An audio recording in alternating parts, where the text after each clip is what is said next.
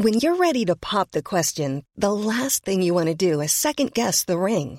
At Bluenile.com, you can design a one of a kind ring with the ease and convenience of shopping online. Choose your diamond and setting. When you find the one, you'll get it delivered right to your door. Go to Bluenile.com and use promo code LISTEN to get $50 off your purchase of $500 or more. That's code LISTEN at Bluenile.com for $50 off your purchase. Bluenile.com code LISTEN.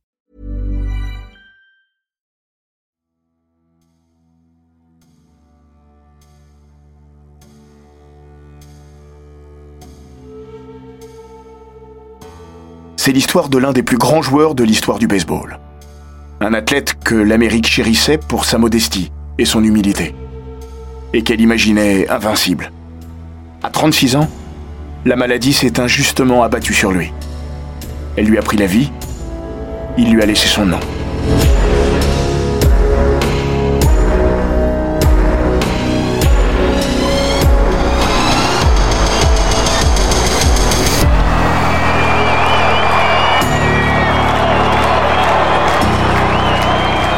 Bienvenue dans les grands récits d'Eurosport. « 4 juillet 1939.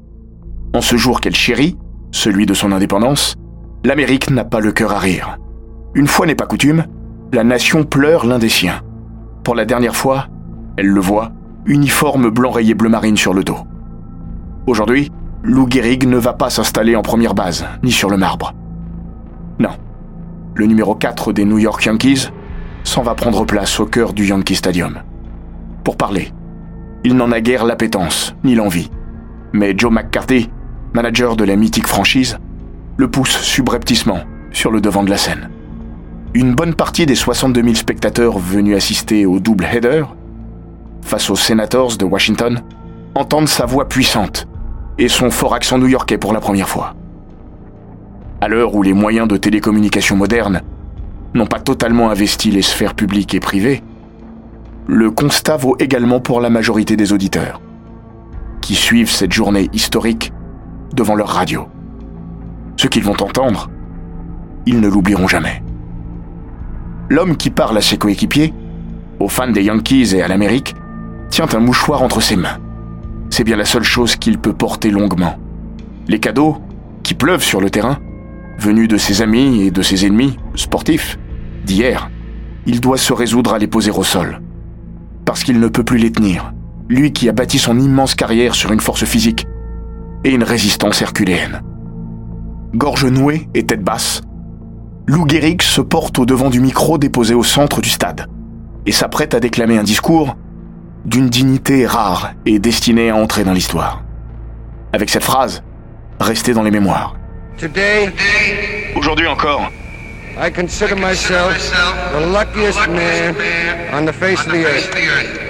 Je me considère comme l'homme le plus chanceux de la Terre. L'homme qui vient de prononcer ces mots est en train de mourir. Il le sait depuis deux semaines. Ce 4 juillet, ce n'est pas un au revoir. Lou Gehrig fait ses premiers adieux à la vie. Ce discours, c'est le testament d'une légende. Ray Robinson, auteur d'une biographie sur le joueur, se souvenait il y a quelques années Je ne voyais pas grand-chose à cause de toute la fumée de cigarettes qui s'était amassée au milieu du terrain pendant le premier match. Mais je pouvais entendre son discours. Et j'ai réagi comme les autres personnes dans le stade. J'ai eu du mal à retenir mes larmes.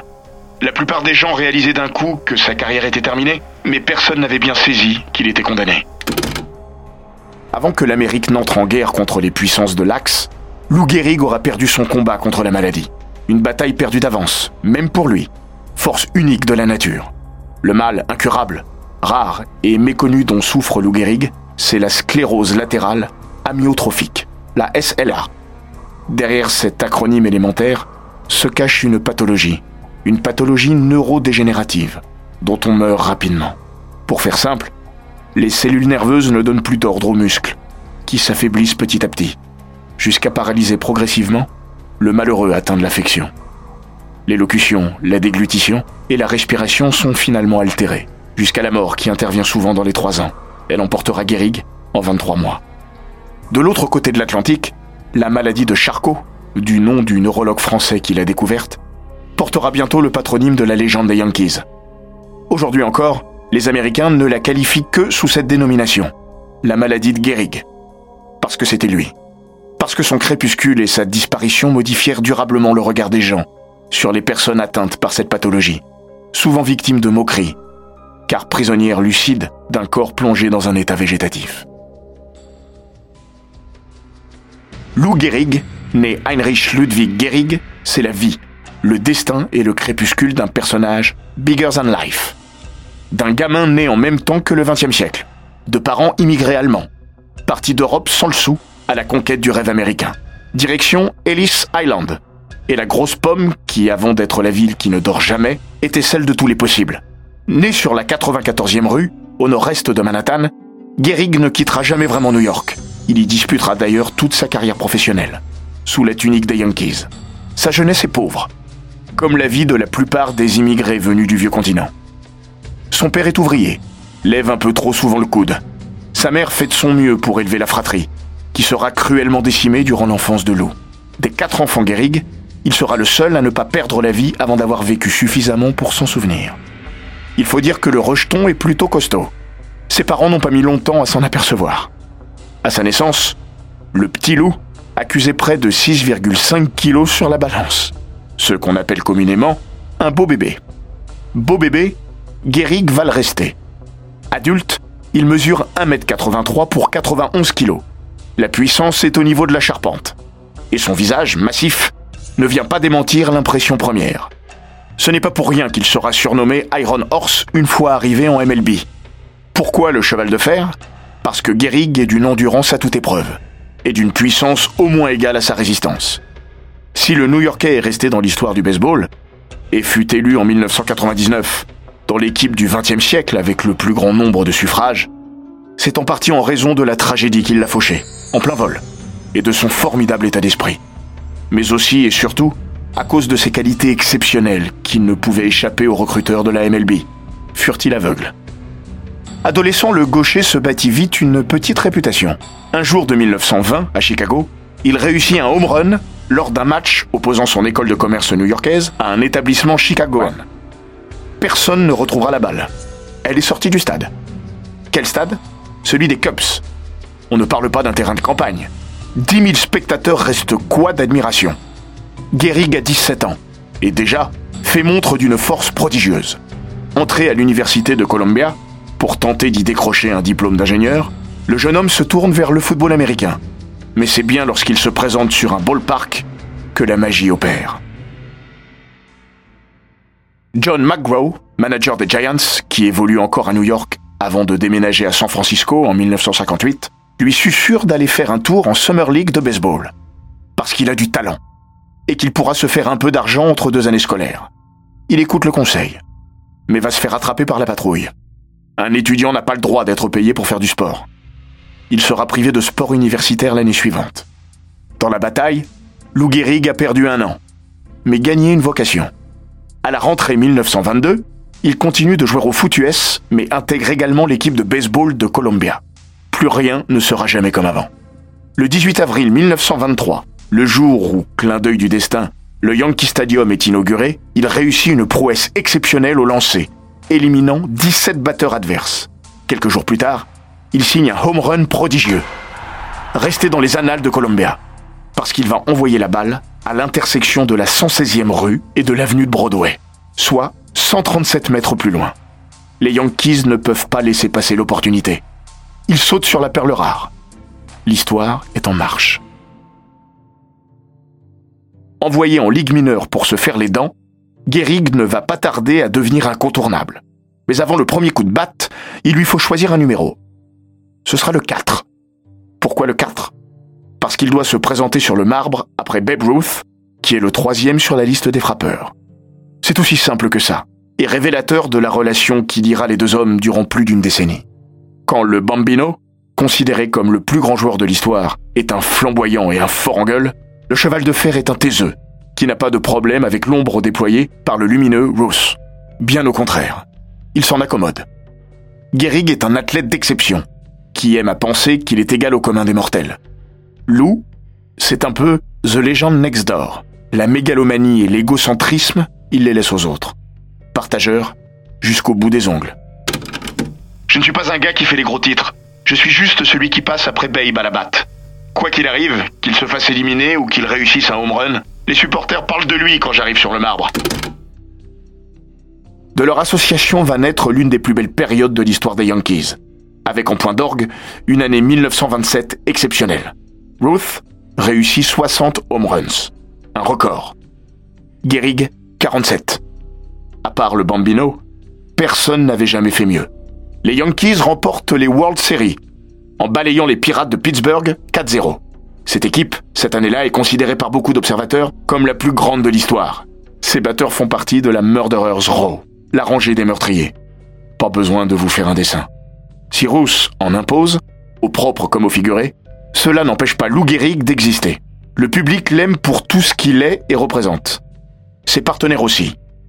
Sam Jones, l'un de ses aînés qu'il a vu débuter à New York, résumera le personnage ainsi. Lou est le genre de gars que vous aimeriez avoir pour fils. Il est impossible de ne pas apprécier un type comme lui, dont l'humilité, la modestie et l'honnêteté sont le moteur. Gehrig ne triche pas, ne se prend jamais pour ce qu'il n'est pas. Le jour où il est auditionné, pour succéder à Johnny Weissmuller dans le rôle du mythe Tarzan, le casting est catastrophique. Il est ridicule, parce qu'il ne sait pas faire semblant. Se taper point fermé sur le torse vêtu d'une peau de léopard, ce n'est pas pour lui. Le meilleur rôle de Gehrig, c'est Gehrig, pas un autre. On pourrait déverser un flot de statistiques pour résumer son immense carrière.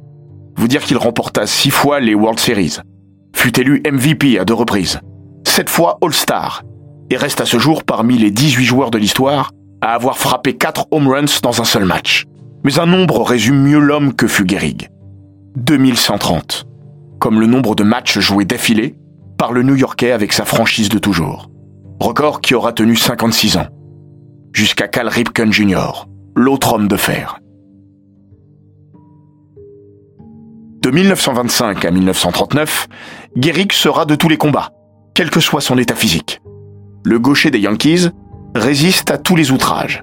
Un jour d'avril 1933, alors que le port du casque n'est pas encore entré dans les mœurs, il reçoit une balle en pleine tête. Semi-inconscient, il se relève et se remet à l'ouvrage. Gehrig continue. Parce qu'il est comme ça. Parce qu'on ne laisse pas tomber les copains. Des rayons X viendront bientôt mettre en lumière qu'il a subi 17 fractures aux mains. Jamais soignées, évidemment. Et puis un jour, Lou dit stop. Parce que cette fois, il a l'impression d'être devenu un fardeau pour les siens. Le 2 mai 1939, à Détroit, il toque à la porte de John McCarthy et lui annonce la mort dans l'âme. Je me mets sur le banc, pour le bien de l'équipe. Le match d'avant, face à Washington, il n'a pas frappé une seule fois la balle. Dans un geste qui l'honore et résume parfaitement son altruisme et sa grandeur, Gehrig va lui-même rayer son nom de la feuille de match. Il n'aura plus jamais l'occasion de l'y inscrire. Personne ne le sait encore, et personne ne peut décemment l'imaginer. Mais sa carrière est terminée, et sa vie touche à sa fin. Il s'en va prendre place sur le banc, l'arme aux yeux, et porté par une standing ovation, descendu des travées du Brick Stadium.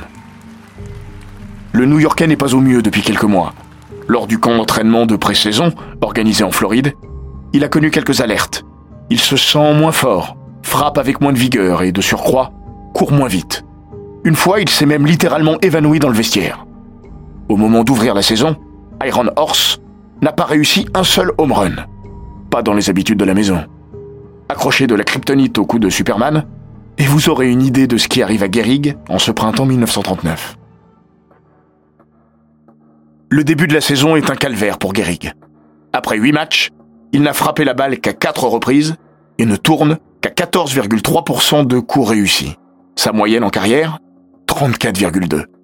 Après une saison 1938 moyenne, au cours de laquelle le principal intéressé a ressenti qu'il allait moins bien et ne l'a pas caché, tout le monde commence à penser que le cheval de fer est peut-être sur la pente descendante.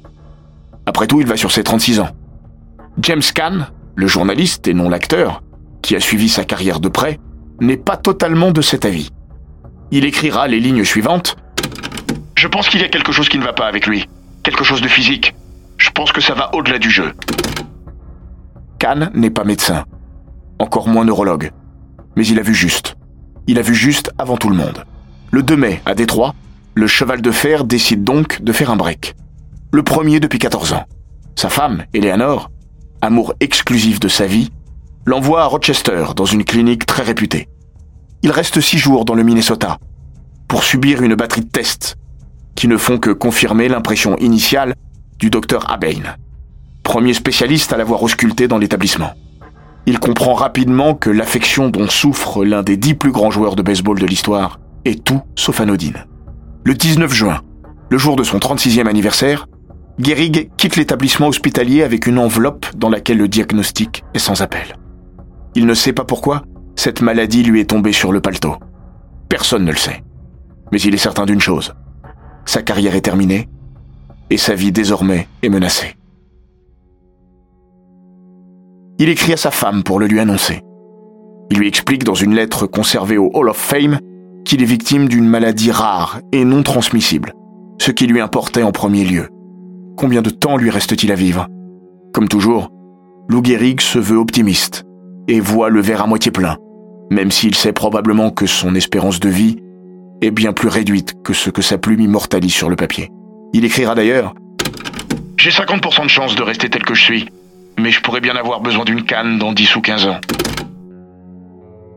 Deux jours plus tard, les Yankees annoncent son départ à la retraite et décident d'un Lou Gehrig Day qui se tiendra le 4 juillet. L'Amérique fait l'amalgame entre le mal qui frappe Gehrig et celui qui ronge le président du pays, Franklin Delano Roosevelt, depuis bientôt deux décennies. Cela n'a pourtant rien à voir.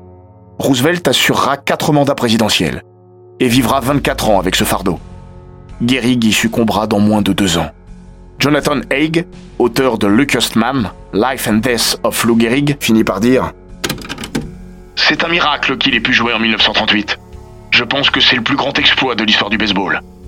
Il avait déjà les symptômes de la maladie de Charcot, mais il a quand même réussi 29 home runs alors que ses muscles commençaient à l'abandonner. Tout New York est réuni au Yankee Stadium. Toute l'Amérique. Fiorello LaGuardia, le maire républicain, lui rend un hommage appuyé. Le jeune retraité Babe Ruth, avec qui Gehrig avait fini par se brouiller, est aussi venu célébrer un type formidable et se réconcilier avec lui. L'épilogue d'une carrière et d'une vie d'exception méritait bien mieux qu'une fâcherie. Durant les deux dernières années de sa vie, alors qu'il décline petit à petit, Gehrig fait une première et dernière apparition au cinéma, Thorau Hyde. Il ne verra pas Gary Cooper, l'incarner en 1942 dans The Pride of the Yankees, film qui connaîtra un succès certain, avec 11 nominations aux Oscars et une statuette récoltée. Il aura néanmoins le temps de voir son numéro 4 retiré par les Yankees, une première dans l'histoire de son sport. Surtout, il consacrera les derniers mois de sa vie à faire ce qu'il a toujours fait, prendre soin des autres.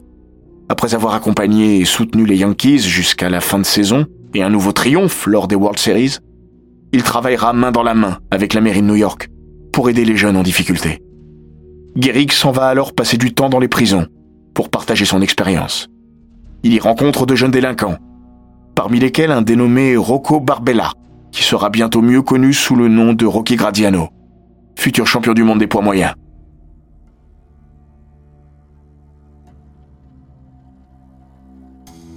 La mort frappe au hasard, sans égard. Mais elle réserve parfois de drôles de coïncidences. Le 2 juin 1941, les drapeaux de la ville de New York sont mis en berne parce qu'à 10h10, Lou Gehrig s'est éteint à son domicile. Le cheval de fer s'en est allé 16 ans, jour pour jour, après être devenu titulaire avec les Yankees en première base et avoir entamé sa formidable odyssée. Ce jour-là, il est devenu éternel.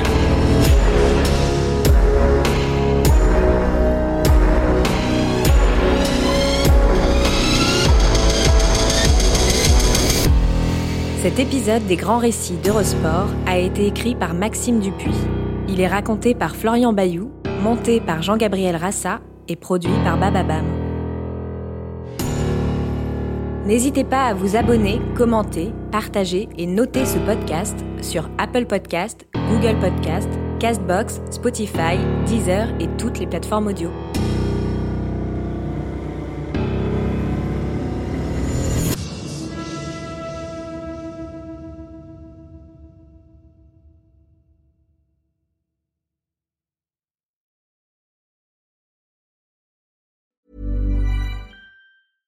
Step onto the legendary clay courts of Roland Garros, where the world's best players battle it out at the French Open for a chance to win a Grand Slam title. Tennis Channel Plus is your place to watch. Stream every court from your phone or smart TV live in HD. See the action unfold as legends fight for glory and new rivalries emerge. Daily live coverage begins Monday, May 20th, with match replays on demand so you never miss a moment. From the first serve to the final point, Roland Garros promises unforgettable moments and new chapters in tennis history.